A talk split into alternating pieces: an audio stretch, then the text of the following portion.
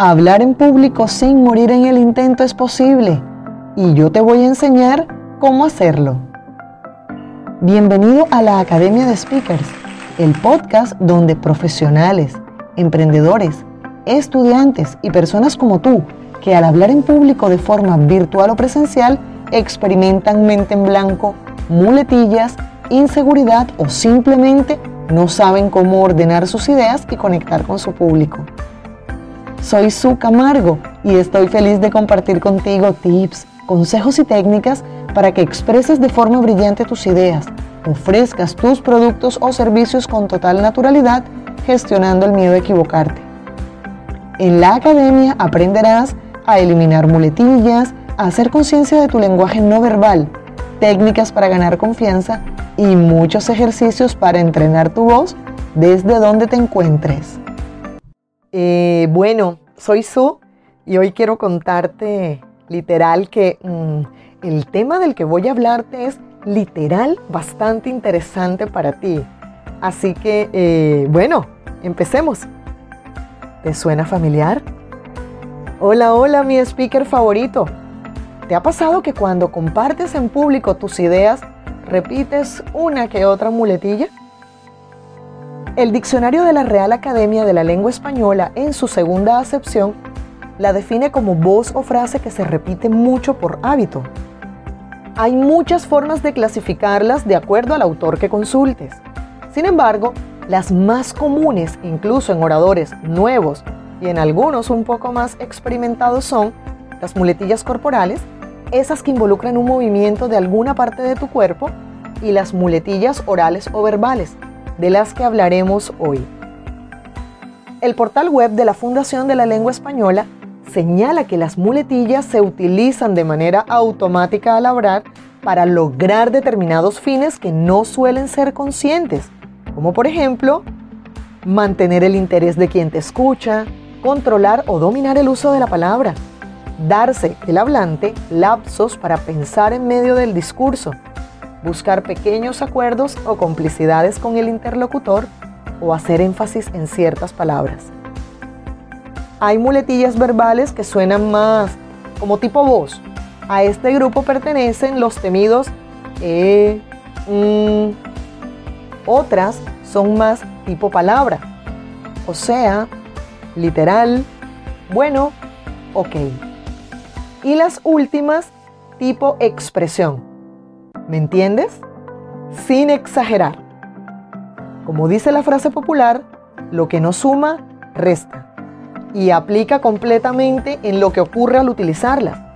Porque repetir estas voces o frases, sean de voz, sean de palabra o sean de expresión, no le suman nada a tu mensaje, pero sí te restan credibilidad, autoridad y sobre todo seguridad. Si has escuchado hasta aquí, quiero contarte que es el momento de tomar acción sobre cada una de ellas. ¿Cómo puedes eliminarlas? Te voy a compartir tres estrategias efectivas para lograrlo. Estrategia número uno, escucha tu voz.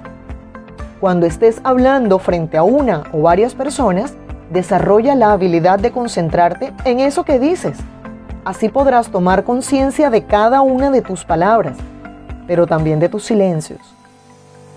Una forma efectiva de lograrlo es grabarte mientras hablas de un tema de tu preferencia por mínimo tres minutos. Cuenta cómo fue tu último cumpleaños, habla del mejor viaje que has hecho en tu vida, incluso puedes hacer un resumen de tu película o serie favorita. Luego, escucha con atención la grabación e identifica tus muletillas.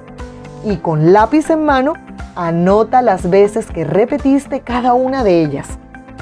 Al finalizar, si hallaste que dijiste literal 20 veces, que tu meta al día siguiente sea 19 veces y al siguiente 18 y así hasta que la elimines por completo de tu vocabulario. Estrategia número 2. Aprende una palabra por semana. Cuando mis estudiantes de mentorías personalizadas o talleres grupales me piden alguna recomendación de un libro, sea para mejorar su oralidad, para potenciar sus habilidades de comunicación, Mi primera opción siempre es un diccionario. Y la segunda, un diccionario de sinónimos y antónimos.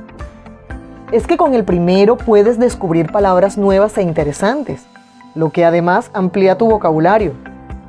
Mientras que con el segundo conocerás mínimo una forma más de decir una misma palabra.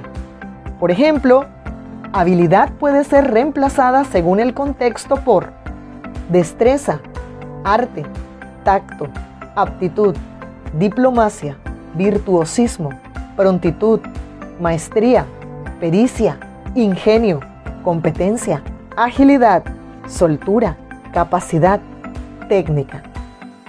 Acabas de aprender 15 formas nuevas de decir una nueva palabra.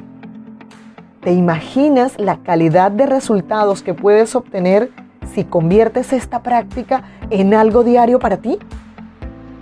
Estrategia número 3. Conectores gramaticales.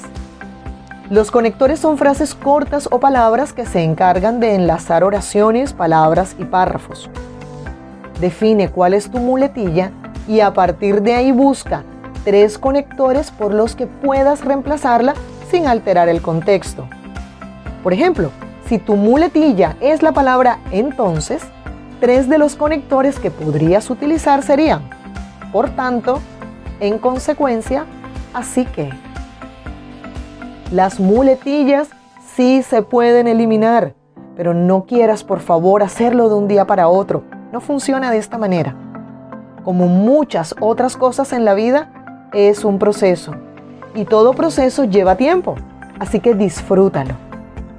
Estoy segura que si eliges hoy poner en práctica estas tres estrategias, o por lo menos una de ellas, brillarás aún más al expresar tus ideas, porque podrás hacerlo de manera más clara, sin tantos distractores y mostrándote y proyectándote como una persona muy segura en aquello que hace o de aquello de lo que habla. Gracias por escuchar este episodio y entrenarte en la Academia de Speakers el día de hoy. Te invito a que te unas a mi familia digital en redes sociales arroba su-camargo nos vemos el próximo miércoles para que sigas aprendiendo a vivir tu vida en voz alta.